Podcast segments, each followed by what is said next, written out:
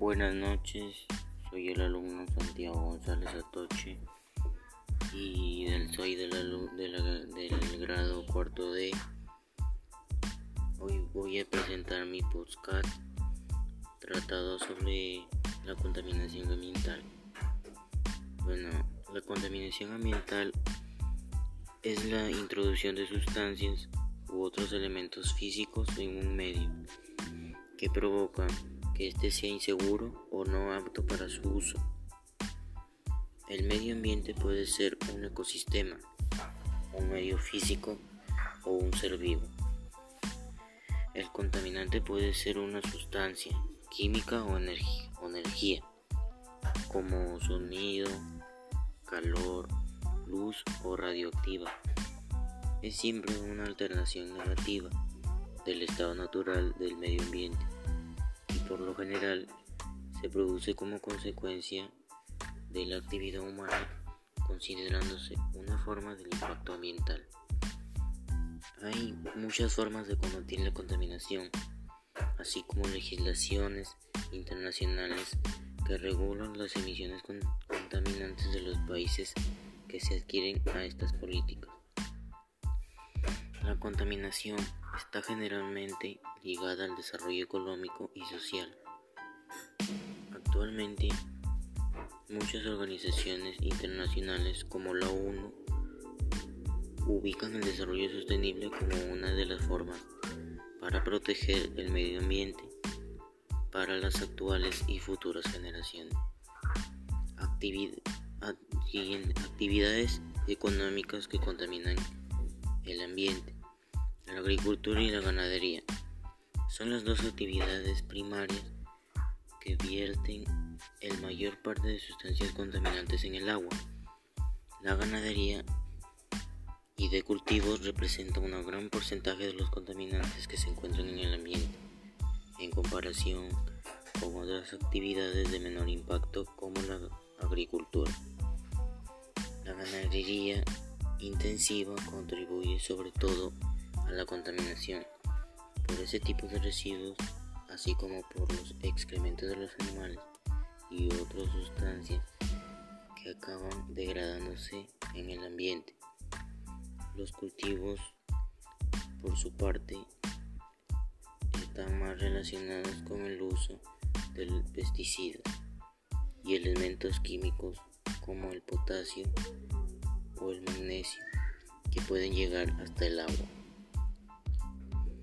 En, ambas actividades existe la amenaza de un exceso en la utilización de nitrato, fosfato y otros nutrientes como fertilizantes. El aumento de la presión sobre los recursos naturales por factores como el crecimiento demográfico y el cambio climático ha supuesto un mayor uso de las sustancias contaminantes en el sector primario, que afectan la calidad del agua y del suelo, la, la seguridad alimentaria y la biodiversidad, la agricultura y el uso de combustibles fósiles son las dos actividades que provocan mayor impacto ambiental. Gases y óxidos que contaminan el aire, es decir, la contaminación atmosférica. La contaminación atmosférica es la presencia en el aire de materias o formas de energía que implican riesgos, daño o molestia grave para las personas y seres de la naturaleza popular, así como que puedan atacar a distintos materiales, producir olores desagradables y enfermedades. La contaminación atmosférica consiste en liberación de sustancias químicas y partículas en la atmósfera, alterando su composición y suponiendo un riesgo para la salud de las personas y de los demás seres vivos. Los gases contaminantes del aire más comunes, más comunes son el monóxido de carbono, el dióxido de azufre, los, los clorofluorocarbonos, fluorocarbonos y óxidos de nitrógeno producidos por la industria y por los gases producidos en la combustión de los vehículos. Los fotoquímicos como el ozono y el smog se aumentan en el aire por los óxidos de nitrógeno e hidrocarburos y reaccionan a la luz solar. Se ha demostrado que los clorofluorocarbonos tienen efectos potenciales negativos. Contribuyen de manera muy importante a la destrucción de la capa de ozono en la atmósfera. Tipos de gases. El dióxido de carbono es, uno es un tipo de gas. El dióxido de carbono es fundamental para la producción de bebidas carbonatadas se utiliza en tratamiento del agua potable y proporciona una, una alternativa a los ácidos agresivos para la neutralización de las aguas residuales en forma criogénica sólida. El CO2 se convierte en hielo seco, que se usa como refrigerante o como para la limpieza del hielo seco. El oxígeno. La propiedad más importante del oxígeno es su reactividad y se utiliza en un gran número de aplicaciones de tratamiento de aguas y de tecnología ambiental. El nitrógeno.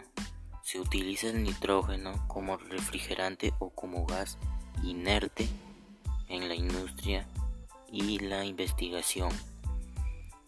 Después de su uso, es devuelto a la atmósfera sin cambios. El hidrógeno. El hidrógeno se utiliza como gas combustible para, la, para aplicaciones especiales y como gas de protecciones en el tratamiento térmico. La alta conductividad térmica de hidrógeno también lo hace adecuado para su uso como gas refrigerante por ejemplo, para los generadores de energía.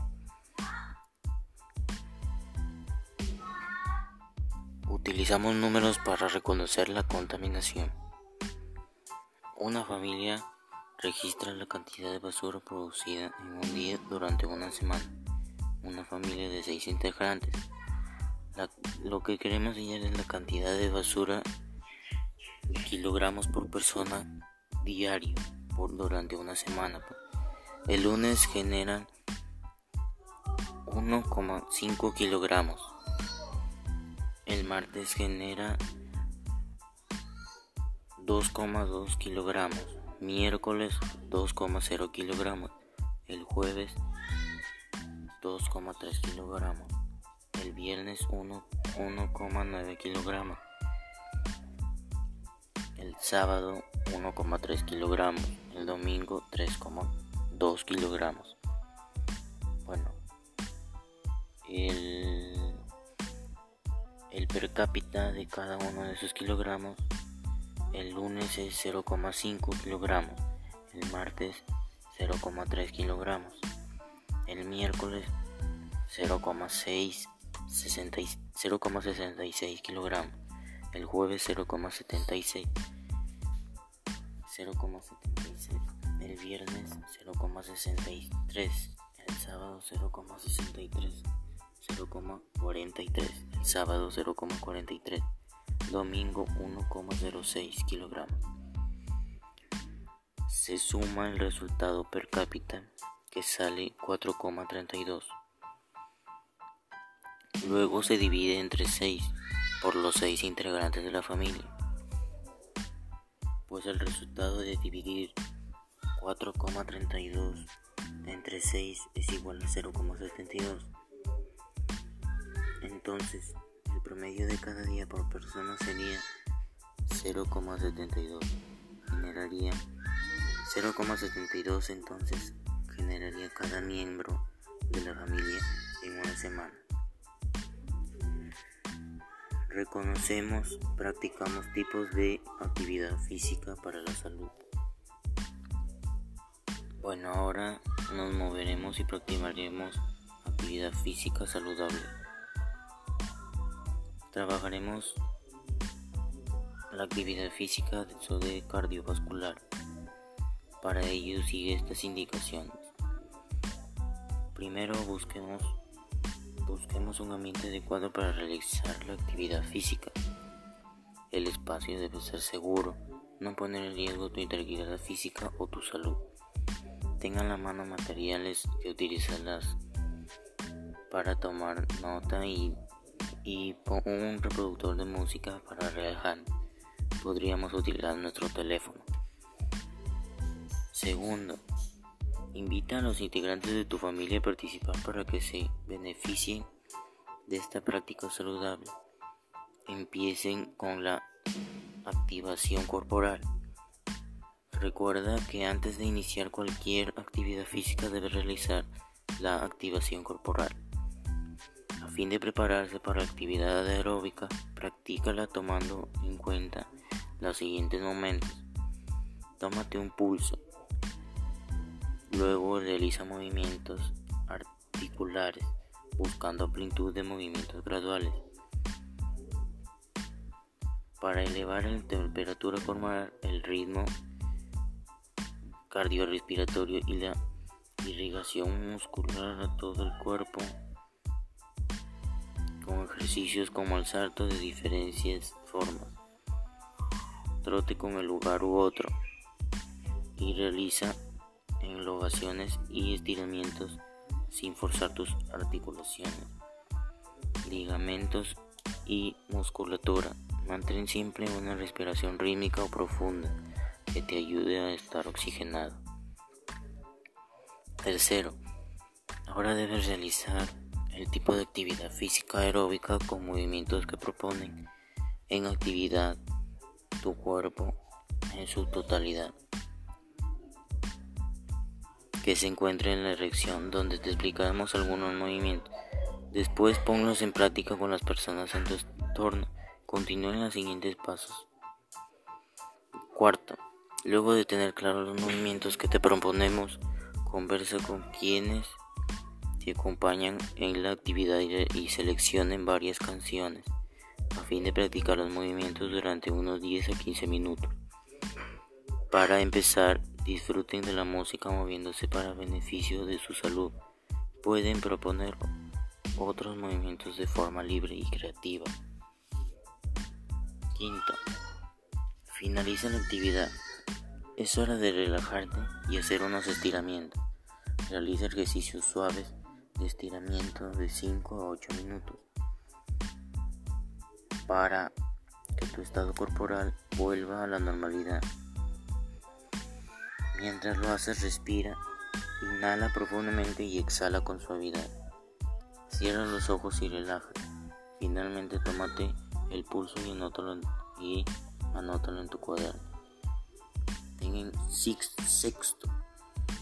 Ten en cuenta que para practicar esta actividad con las personas de tu entorno de forma rutinaria y con frecuencia de dos o tres veces por semana, para empezar, el ambiente donde se ejerciten debe ser seguro, saludable y no poner en riesgo a tu, salud ni a la de los demás. Por ejemplo, si practicas en la actividad física del campo abierto, protégete de radiación solar con un gorro de ala ancha y, polo de manga larga. Si cuentas con protector solar, aplícate media hora antes de hacer la actividad. Considera una hora de trabajo donde la radiación solar no sea alta y procura no exponerte a tiempo un tiempo muy prolongado en beneficio de tu salud y cuidado, y cuidado de tu piel. Autorregulamos nuestras emociones para contribuir con el bienestar emocional. La Organización Mundial de la Salud OMS considera que el bienestar emocional se caracteriza por un estado de ánimo por el cual nos damos cuenta de nuestras aptitudes para hacer frente a las situaciones normales de la vida y para desarrollar trabajos de manera productiva y fructífera. Además nos permite tener la capacidad de hacer una contribución a la comunidad. También el bienestar emocional guarda relaciones con la capacidad de adaptación a las situaciones que cambian, a la disposición para aprender nuevas cosas, pero también con llevar una vida saludable y activa. El bienestar emocional le da propósito a nuestras experiencias, pues en la medida en que este es un estado efectivo caracterizado por la alegría, buen humor, regocijo, gozo, paz interior, armonía, equilibrio, plenitud, entre otras cosas. Se está próximo a la, a la felicidad. Autorregular las emociones es la capacidad que tiene el ser humano de manejar las emociones o alguna situación. Hay personas que no saben controlar sus emociones, por ejemplo, cuando estamos en casa y te molesta no sabes controlarte tu ira. Hay gente que no sabe controlarse y reacciona de manera agresiva. En cambio hay personas que pueden calmarse, respirar, respirar hondo y, llegar al, punto de calmarse sin problema alguno. Contribuimos ciudadanos Construimos ciudadanos y proponemos acciones para disminuir la contaminación. Acciones con las que contribuyes a mejorar la calidad del aire desde tu hogar. Todos podemos ayudar a la calidad del aire que respiramos sea cada vez mejor, integrando hábitos sustentables de consumo, reutilización y prevención en nuestras casas. También con estas propuestas podemos ayudar a cuidar el medio ambiente. Ten en tu hogar plantas purificadas del aire, ya sea que las tengas en pequeñas macetas y, por qué no, un muro o azotea verde. Ten en tu hogar plantas, ya sea que las tengas en pequeñas macetas, por qué no, en un muro verde. Evita comprar artículos desechables y plásticos no biodegradables. Aplica el poder de los tres R's. Reduce, reduce, reutiliza y recicla. Un menor consumo siempre derivará en menos contaminación atmosférica de cualquier de consumir alimentos orgánicos o en el momento en que ellos no hayan sido sometidos intensivamente a productos agroquímicos. Y por qué no también puedes cultivarlos en la azotea o algún espacio que tengas en casa. Composta ser hecha por ti. Separa y recicla basura. La orgánica es el excelente abono para tus plantas. Evita usar pinturas, aceites y solventes, más aún en días de alta concentración de ozono. Reduce el consumo de electricidad. Con ello contribuyes a disminuir emisiones de contaminantes y partículas. Adicionalmente, el ahorro de luz que tendrás Ten en tu hogar plantas purificadas de aire, ya sea que las tengas en pequeñas macetas.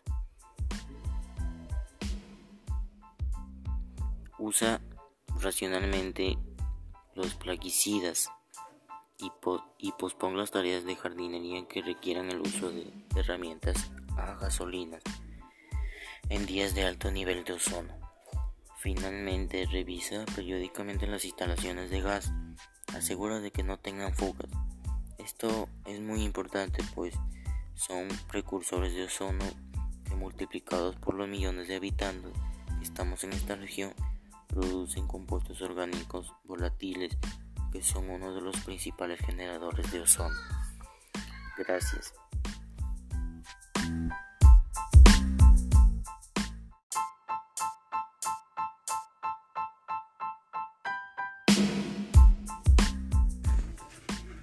buenos días, profesor. Soy el alumno Santiago Alessandro González Satochi del grado cuarto de. Voy a presentarles mi texto sobre los beneficios de la danza en la salud y las emociones del curso de arte.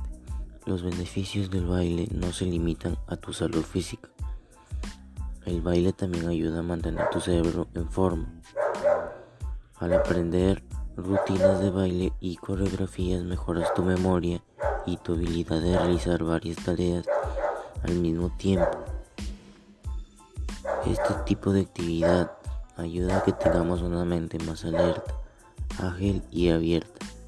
Los beneficios del baile para la salud son músculos más fuertes, mejor equilibrio y coordinación, huesos más fuertes, etc.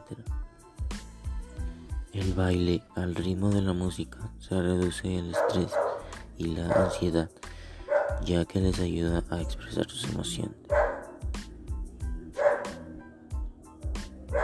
Gracias.